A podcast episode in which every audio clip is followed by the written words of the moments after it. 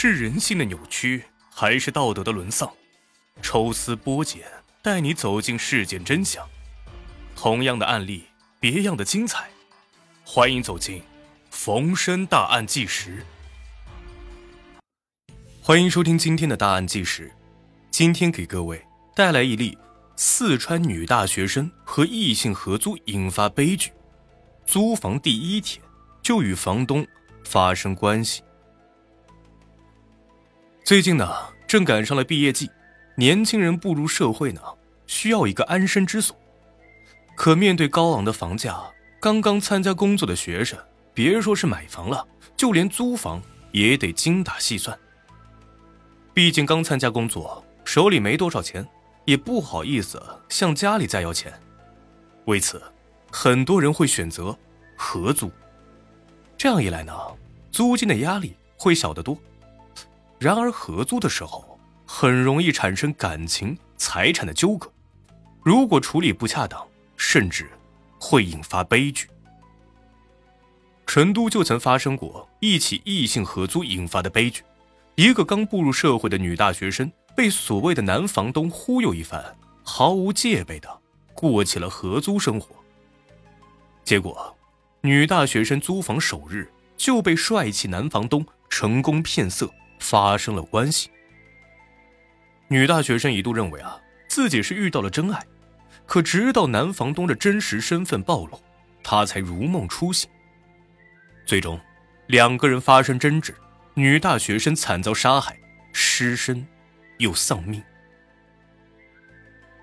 二零零七年，肖倩从某财经大学毕业，在成都找了一份医药代表的工作。出身农村的肖倩。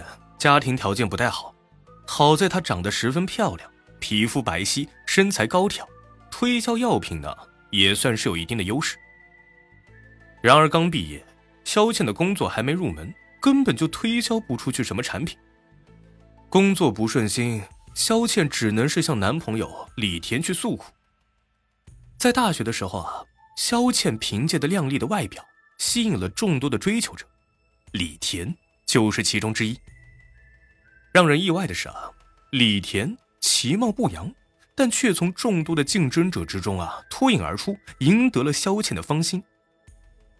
在萧倩看来，李田追了自己三年，被拒绝了很多次，都没有放弃，那肯定是真爱了。她选择李田，与其说是喜欢，不如说是被感动。两个人毕业住到了一起，曾经的甜蜜也慢慢被工作的压力所取代。肖倩也有点后悔选择李田了，尤其是看到曾经那些优秀的追求者都有着不错的工作，感情生活也很幸福时，再反观李田，毫无情趣，能力也不行，甚至有点窝囊。肖倩心里十分的不平衡，加之工作不顺，经常的向李田发火。曾经相爱的两个人开始频繁的吵架。二零零七年的九月十一号，肖倩外出推销药品，一无所获，心情自然十分的差。她再一次痛骂男友李田太窝囊，不像其他男人那样有本事。如果他能挣大钱，自己何必去苦求别人推销药品呢？李田本来就心烦，自己没找到满意的工作，女朋友还看不起他，让他早就是窝了一肚子的火。两个人争吵起来之后。萧倩拿东西砸向了李田，李田也毫不相让，狠狠地打了萧倩几下。萧倩气急败坏地说道：“你竟然打我！你长得那么难看，又挣不到钱，我不想和你过了，分手！现在就分手！”当晚，萧倩摔门而出，在一家网吧上网，向老同学诉苦。他已经下定决心分手了，势必要租房子，所以和老同学探讨起了这个问题。老同学建议啊，可以找人合租，这样省钱。他就是这样的。肖倩在心里面算了一笔账，觉得这样还真的挺划算的。第二天，天刚亮，他就迫不及待的在网上寻找合租房。一条出租广告引起了他的注意：三室合租，现已出租一室，租户是一对情侣，剩下两间房。租金只需四百元。四百元的月租金打动了萧倩，她当即就联系到了房东，第一时间去成都马鞍山路看房。房东自称姓白，名叫百里安，长相是十分的帅气，给萧倩呢留下了很好的印象。当时那对情侣呢正好也在，彼此打招呼之后，更让萧倩放心了。百里安介绍道：“啊，现在还剩下两间房，大房间的租金是六百块，小房间的租金四百块，你可以随意选择。”萧倩当即决定租那间小房间。